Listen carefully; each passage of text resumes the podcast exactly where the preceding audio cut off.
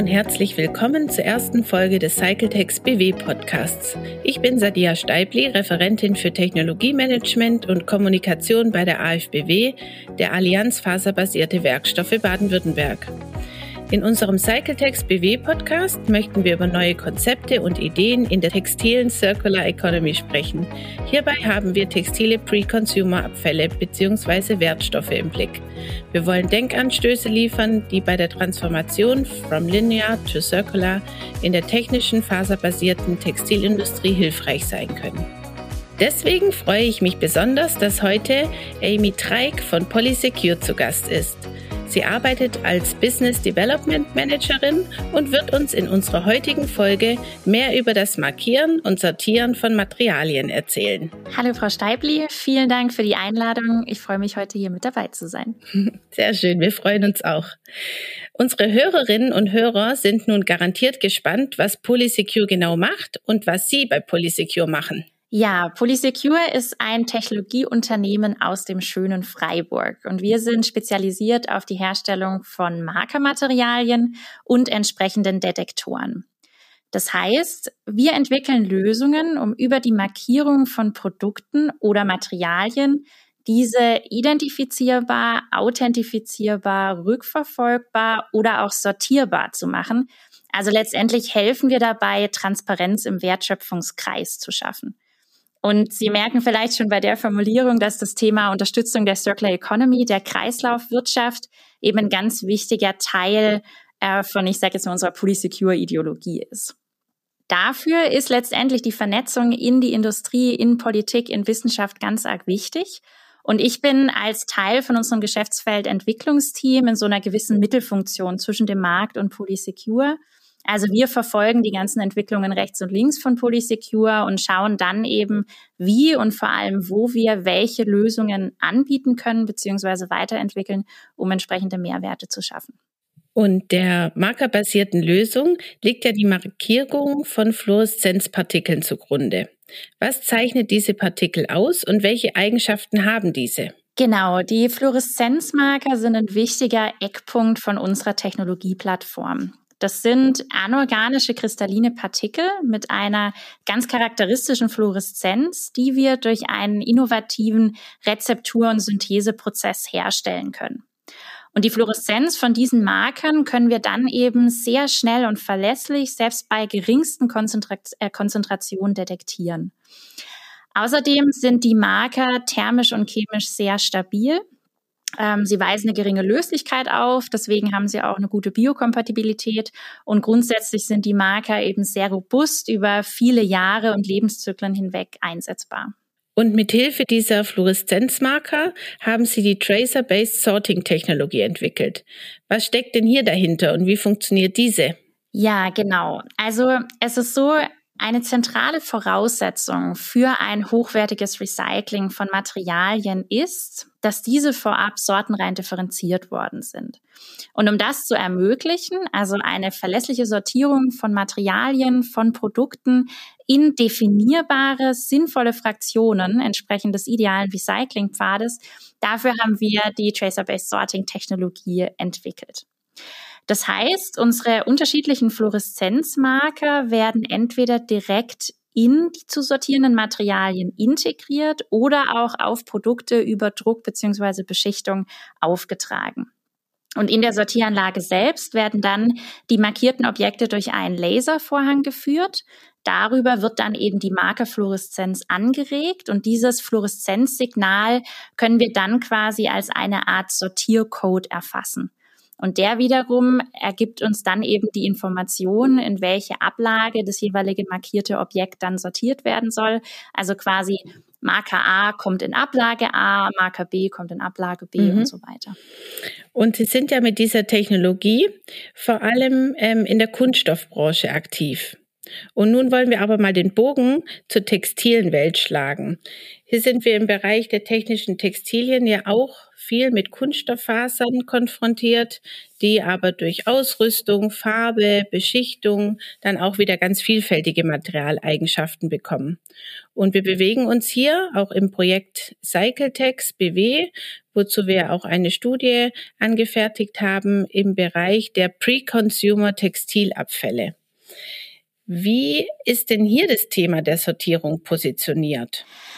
Also grundsätzlich ist das Thema der Sortierung ein, ein, ganz wichtiger Stellhebel, denn es ist so, dass die meisten textilen Recyclingverfahren ähm, sortenreine Inputströme fordern und eben geringe Toleranzen für weitere Faserbestandteile oder Verunreinigungen haben. Das heißt, präzise sortieren zu können, ist eben in dem Zusammenhang einfach ganz arg wichtig. Das heißt, sortieren nach spezifischen Kriterien, also zum Beispiel nach Faserart, nach Zusammensetzung, nach Farbe.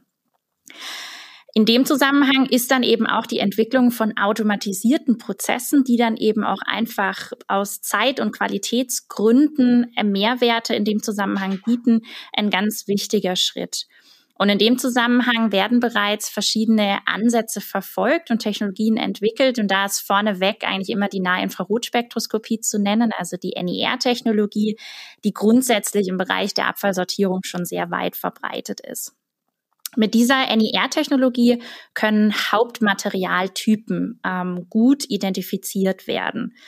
Wobei es dann eben, wenn es um die Unterscheidung von chemisch ähnlichen Materialien geht oder beispielsweise von diversen Unterklassen eines Polymerfasertyps zu gewissen Herausforderungen kommen kann. Und in dem Zusammenhang ist dann auch dieses Thema Beschichtungen, Veredelungen oder auch Alterung von textilen Materialien äh, einfach eine gewisse Schwierigkeit und kann zu Fehlidentifikation führen. Wenn wir uns äh, jetzt gerade den Bereich der Post-Consumer-Abfälle ähm, oder textilen Abfälle anschauen, also den Bekleidungsbereich, gibt es da zusätzlich auch noch weitere Ansätze, dass man beispielsweise über RFID-Tags oder QR-Codes äh, eine Art Identifikator den Textilien zuweist. Auch hier gibt's wieder eine Reihe von Herausforderungen, denn letztendlich muss so eine Form der Markierung ja dann bis zum Lebensende des jeweiligen textilen Objekts überleben wenn wir über QR-Codes nachdenken, ist dann auch eine Frage, Mensch, wie können die denn überhaupt automatisiert in der Sortieranlage erfasst werden, weil ja eine Form von Ausrichtung QR-Code zum Scanner notwendig ist. Und wenn wir über RFID-Technologie sprechen, dann kommt oft auch das Thema Kosten, was ähm, teilweise dann eben auch ein kritischer Punkt sein kann. Das heißt, es gibt schon eine ganze Reihe an Technologien und an Entwicklungen mit auch entsprechenden Potenzialen, aber da stecken halt schon auch noch teilweise Einschränkungen beziehungsweise Limitationen dahinter. Und demnach besteht eben nach wie vor einfach noch ein gewisser Entwicklungsbedarf da wirklich eine Sortiertechnologie für Textilien zu entwickeln, die eben in ihrer Gesamtheit automatisiert, verlässlich, wirtschaftlich, effizient funktioniert. Mhm, weil Sie gerade die Kosten ansprechen. Ähm, wie ist denn das mit der markerbasierten Technologie oder mit den Fluoreszenzmarkern? Wie teuer ist es? Ja, das ist äh, eine gute Frage, die ich tatsächlich verstehe natürlich, dass sie sehr interessant ist, aber nicht jetzt mit irgendwie einer Zahl beantworten kann, weil das doch auch einfach immer abhängig ist von den Objekten, die wir markieren. Also was sind da für Materialeigenschaften? Sind es zum Beispiel stark pigmentierte Objekte, ähm, was letztendlich dann eben auch die Konzentration von unseren Markern bedingt. Aber grundsätzlich ist es so, ähm, dass wir einfach durch das, dass wir so einen charakteristischen und so ein äh, einzigartiges Fluoreszenzverhalten haben, was wir sehr, sehr präzise detektieren können, dass wir eben von geringsten Konzentrationen in der Summe sprechen, die für eine verlässliche Detektion ausreichend sind. Also ähm, beispielsweise, wenn wir die Tracer-Based Sorting-Technologie im Bereich der Verpackungs ähm, ja, Markierung und Sortierung anschauen, da sind eben ppm-Konzentrationen im, im Polymermaterial ausreichend, äh, sodass eben auch solche Massenware wie Verpackung wirtschaftlich markiert werden kann. Mhm.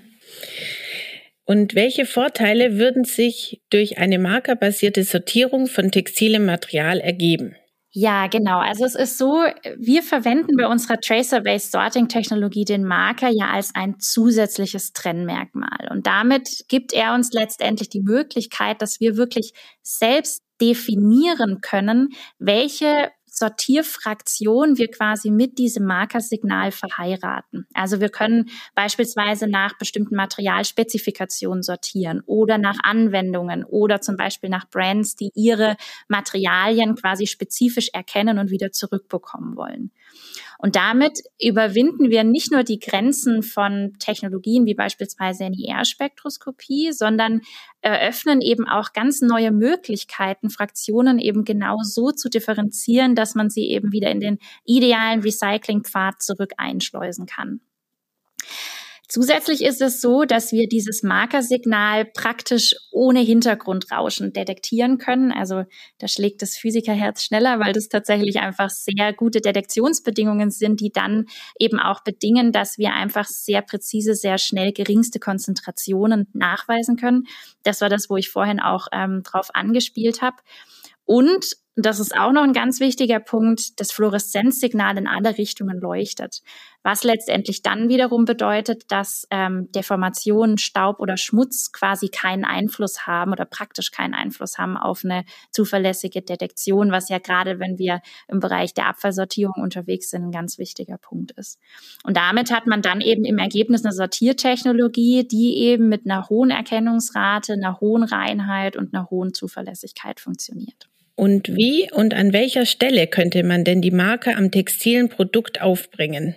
Bei der Frage muss man tatsächlich ein bisschen differenzieren, ob wir von natürlichen oder von synthetischen Fasern sprechen. Ähm, wenn wir uns synthetische Fasern anschauen, dann könnte man den Marker wirklich in die Polymermasse integrieren, also quasi direkt in der Faser verankern. Wenn wir dann über natürliche Fasern sprechen, also natürliche Textilien, textile Materialien, dann müsste man eher über Beschichtung, Veredelungs-, Färbe- oder Druckprozesse den Marker auf das Textil aufbringen. Aber tatsächlich, welche Verfahren hier wie mit welchen Materialien möglich sind und eben auch sinnvoll sind, ähm, das ist ein Thema, was wir jetzt in einem Forschungsprojekt unter anderem zusammen ähm, mit dem Hohenstein-Institut und der Hochschule Reutlingen anschauen möchten.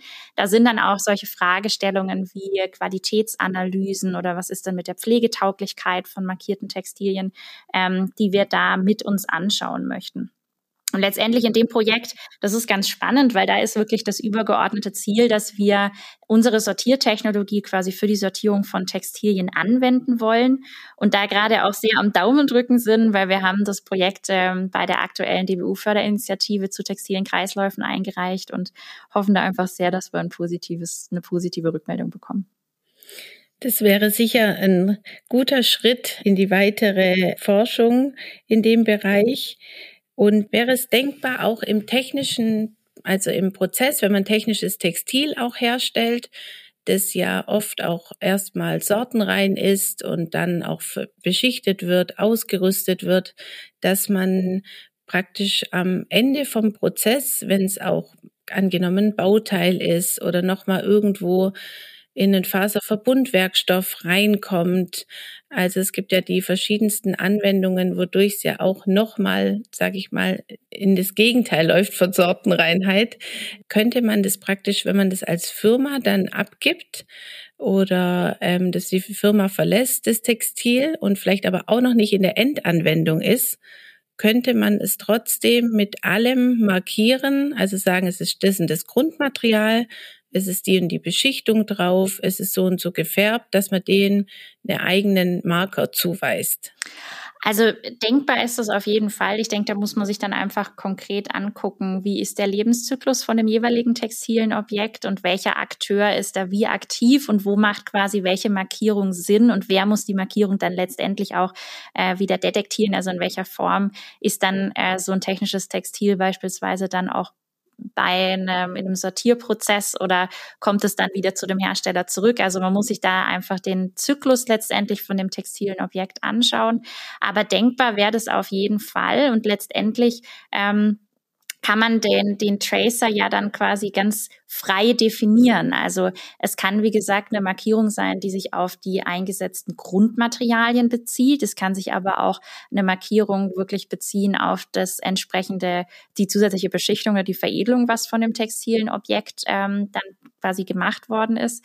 Also da hat man selber die Freiheit, dass äh, die, die Informationen zur Identifizierung quasi von dem textilen Objekt ähm, so mit dem Tracer zu verheiraten, dass man dann eben alle wichtigen Informationen, wenn es dann zum Lebensende geht, wenn es dann zum hochwertigen Kreislauf schließen geht, ähm, zur Verfügung stellen kann. Und kann man denn auch mehrere Marker einsetzen auf einem Produkt? Mhm. Ist ein, ist ein guter Punkt auf jeden Fall, aber wir wollen ja ähm, nicht noch mehr Chaos in, das, in, die, in die Unordnung bringen, sondern ja bewusst Ordnung in die Unordnung bringen.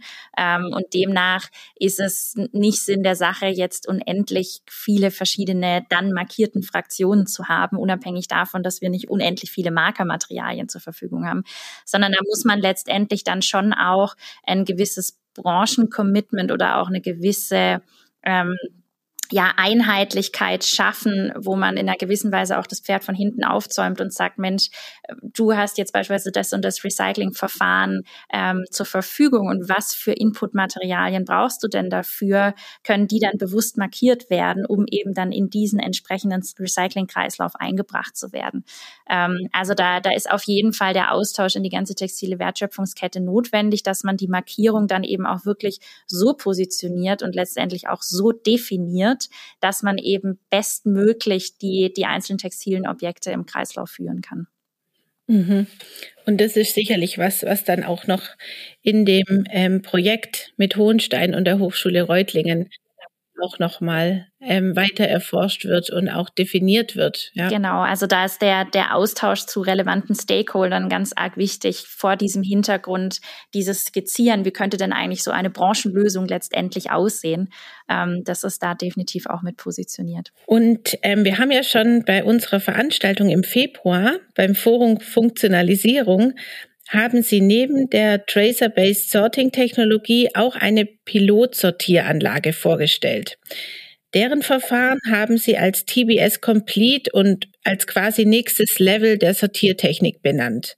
Was steckt denn hinter diesem Anlagenkonzept? Tatsächlich bauen wir gerade eine Pilotsortieranlage bei uns in Freiburg auf, die eben genau diesen TBS Complete Ansatz demonstriert, beziehungsweise die TBS Complete Technologie. Und da dahinter stecken letztendlich drei äh, Innovationsebenen, die wir kombinieren beziehungsweise zusammenführen. Und als allererstes ähm, gilt es da, die, die anlagentechnische Umsetzung zu benennen, die wir verfolgen. Und zwar bauen wir einen Prozess auf, den wir als Einzelstreckensortierung benennen. Das heißt, alle Objekte werden erst vereinzelt und dann eben in einem einzigen Schritt identifiziert und sortiert. Also man kann sich es vorstellen eigentlich wie in einer Paket- oder einer Briefsortieranlage. Und dieses Vorgehen so steht eben in einem gewissen Kontrast zu den in der Abfallsortierung etablierten mehrstufigen Verfahren, wo in der Regel eben stufenweise nach meistens auch nur einem Kriterium sortiert wird und man damit eben über viele verschiedene Stufen hintereinander die Sortierung schaltet, während das eben dann in unserem Anlagenkonzept alles in einem Schritt ähm, abgefespert wird. Genau, als zweites haben wir als, ich sag mal, so Herzstück beziehungsweise Sahneschnitte unserer Anlage ähm, unseren kombinierten Detektor. Und der Detektor misst letztendlich für jedes Objekt simultan das, das Tracer-Signal, also das Fluoreszenzsignal von unseren Markern, aber auch NIR, Farbe und Bild, um damit dann vollumfänglich jedes Objekt zu charakterisieren bzw. zu identifizieren. Und als dritten Punkt haben wir eben das Thema Tracer-Based Sorting. Also innerhalb der Sortieranlage können eben auch entsprechend markierte Objekte erkannt werden, um eben damit diese Sortierung in frei definierbare, sinnvolle Fraktionen zu ermöglichen. Und warum ist denn dieser Ansatz für die Sortierung von textilem Material vielversprechend? Ja, ich glaube, diese Frage könnte ich mit einer ganzen Menge an Argumenten beantworten, wobei ich an der Stelle zwei Punkte im Besonderen hervorheben möchte. Und zwar ist es so, ähm, um dem Umfang und der Produktvielfalt der textilen Wertschöpfungskette zu begegnen, sehen wir einfach in diesem Ansatz der kombinierten Detektion ein sehr großes Potenzial. Denn Wir ermöglichen, dass die Identifikation des einzelnen textilen Objekts eben nicht mehr nur von einer Messung abhängt, sondern sich eben aus der Kombination von den Detektionstechnologien ergibt, um dann eben ein bestmögliches Identifikationsergebnis zu erhalten.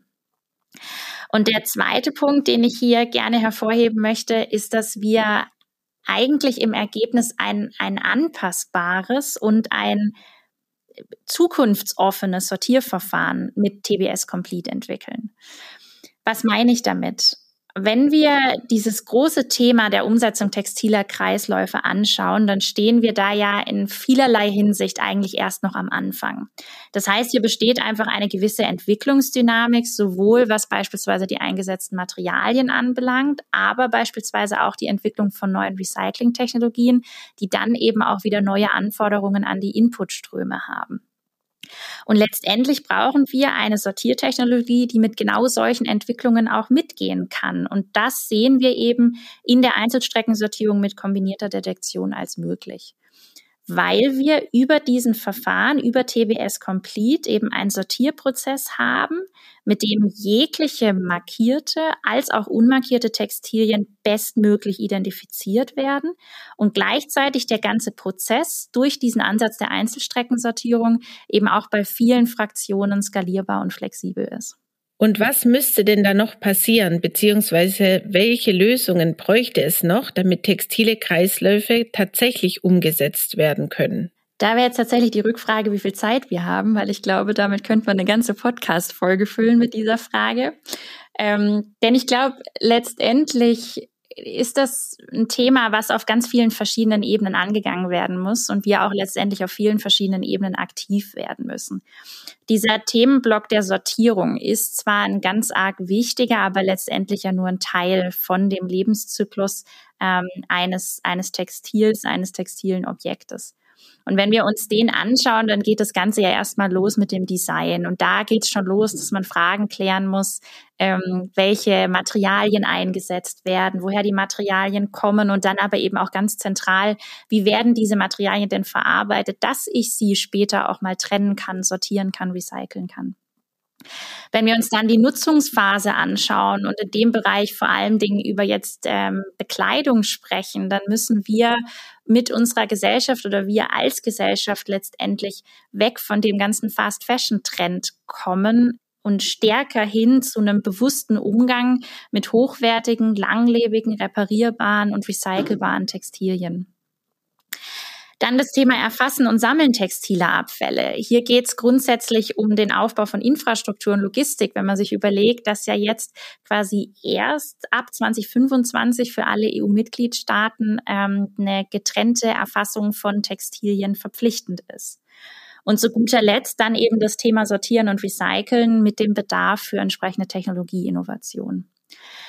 Das heißt also, textile Kreisläufe tatsächlich umzusetzen, geht letztendlich uns alle etwas an. Und wir brauchen bei diesem Thema auch alle im Boot. Wir brauchen die Industrie, wir brauchen die Politik, wir brauchen die Wissenschaft, wir brauchen aber auch uns als Gesellschaft.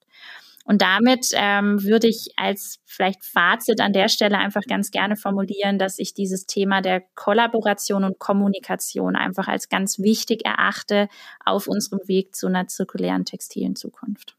Ja, vielen Dank. Also den Schluss, den kann ich nur unterstreichen. Deswegen ist ja auch das Projekt Cycletext BW am Start.